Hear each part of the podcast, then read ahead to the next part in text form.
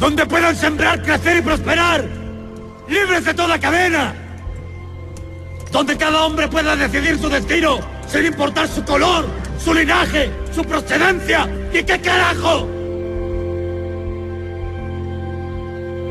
Porque todos somos iguales ante el Supremo, así como somos iguales ante la muerte.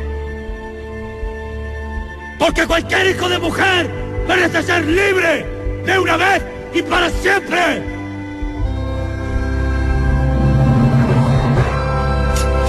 ¡Seamos libres! ¡Que lo demás no importa nada! ¡Viva la patria! ¡Viva! ¡Viva la patria! ¡Viva! ¡Viva la patria!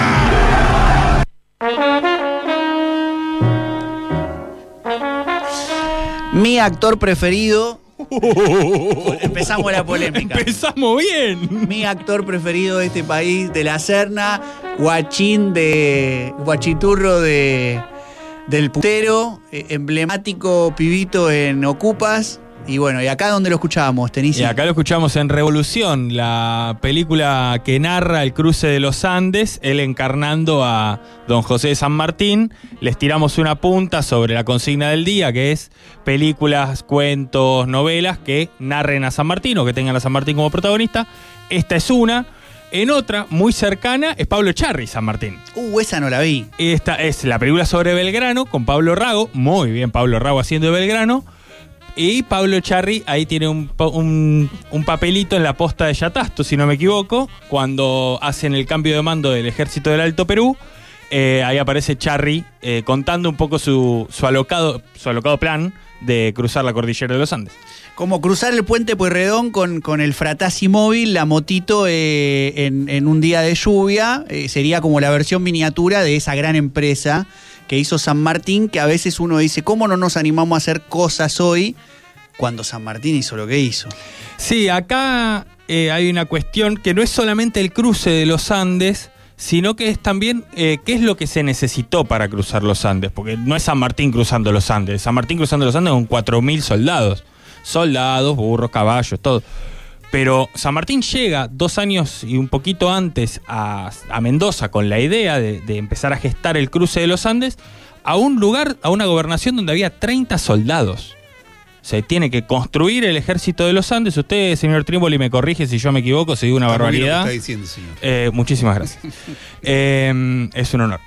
Eh, llega a la gobernación de, de Cuyo, un- donde había 30 soldados, donde no había eh, fábricas de armamentos, donde la industria estaba eh, como cualquier industria en plena guerra, y tiene no solamente que construir un ejército, eh, militarizar ese ejército esos soldados, que en muchos casos eran esclavos liberados, eh, peones, o sea, gente que no tenía experiencia militar, sino que además tiene que generar el poder económico para poder sostener un ejército. Entonces, eh, lo que logra San Martín no es solamente, o sea, uno tiene, bueno, no, el tipo se le ocurrió cruzar los Andes, perfecto, pero todo lo que hizo antes para poder cruzar los Andes, el aparato estatal con él como gobernador que genera es una cosa eh, para tener muy en cuenta y para estudiar mucho, ¿no? Cómo logra eh, él, de alguna manera, mancomunar lo que son los intereses de la élite eh, de Cuyo, de la élite mendocina, con los intereses de los esclavos que querían ser libres, todos tirando de alguna manera, obviamente, con todas las tensiones que eso puede demandar, pero más o menos todos tirando para el mismo lado y aportando para el mismo lado para lograr ese, ese cruce de los Andes.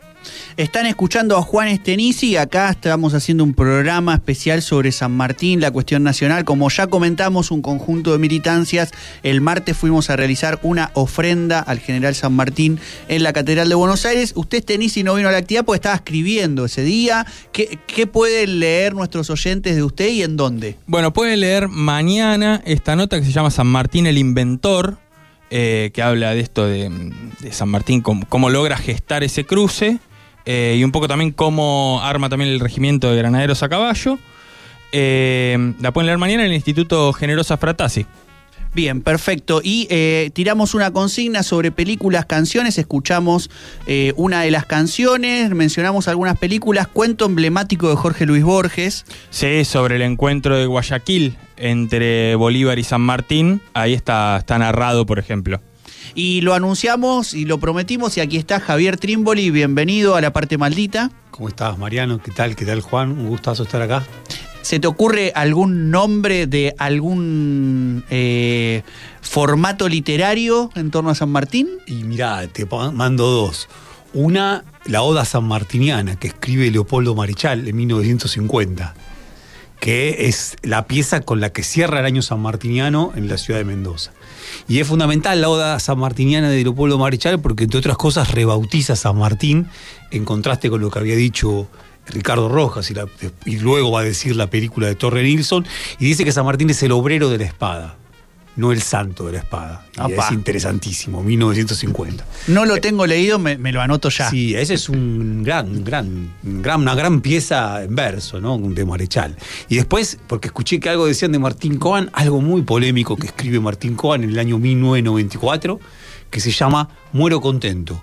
Y es una suerte de narración de la batalla, del combate de San Lorenzo, pero desde, es una tercera persona, pero está muy pegada la escritura, a, eh, a Sargento Cabral.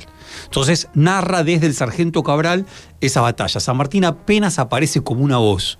Y por supuesto, es muy importante porque es el año 1994, es el año del soldado Carrasco, es el año en donde termina el servicio militar obligatorio, donde hay una cuestión de crítica antiautoritaria a San Martín. Bien, por tanto, valdría la pena también chequear. Claro que Sa- San Martín tiene, bueno, él mismo se autodenomina sargentón en un documento. Él habla de que su plan para poder fundar eh, ese ejército de los Andes es un plan sargentón. Claro. Y se basa, esto no lo digo yo, lo dice Pablo Camogli, cualquier cosa se agarran con él, se basa en tres pilares, que uno de los, eh, los tres pilares son, y espera porque se me, se me fue en el, en el textito, eh, espera porque se me fue en el textito en serio, eh, no, lo, no lo puedo encontrar. Eh, ¿Qué, se- qué se tiene entre, entre dientes, Juan Estenici? Básicamente los tres pilares eh, vendrían a ser, no voy a citarlo textualmente, pero básicamente los tres pilares son la persuasión, el temor eh, y en todo caso, si no directamente, no lo voy a decir como él y va, va a sonar horrible, pero es un poco la represión. O sea, no es represión directamente, pero sí es eh, el El, tema de el ser- ejercicio de la coerción, diría Gramsci. Perfecto, perfecto. Sí, sí.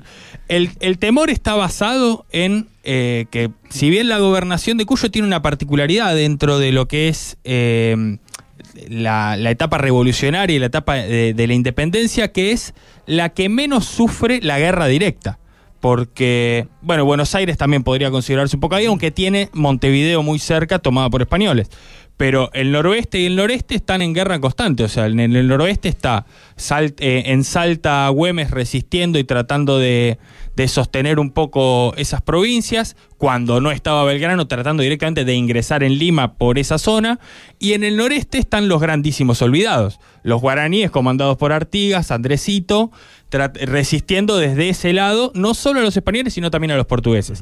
En ese contexto, eh, la gobernación de Cuyo tiene como un poco de eh, privilegio de no tener la cuestión de los saqueos, del combate directo constante y el miedo a una emboscada de todo el tiempo, pero a su vez Chile había sido, eh, era todavía una, era un lugar español, entonces también había un poco de temor con una posible ofensiva desde ese lado. Ese era el primer pilar en el cual se basa eh, San Martín para sostener su gobierno. El segundo ya es directamente, eh, o sea, como decía antes, la persuasión, ¿no? El tema de tratar de negociar todo el tiempo. Y el tercero es directamente, si no te gusta, lo vamos a hacer de esta manera. Eh, para ir cerrando, le prometí Punk y San Martín. Vamos, Vamos a Tanisi. escuchar fútbol, escuchar fútbol, una banda muy querida por mi persona de la ciudad de Buenos Aires. Fútbol narra en versión violín, guitarra y batería la batalla de San Lorenzo.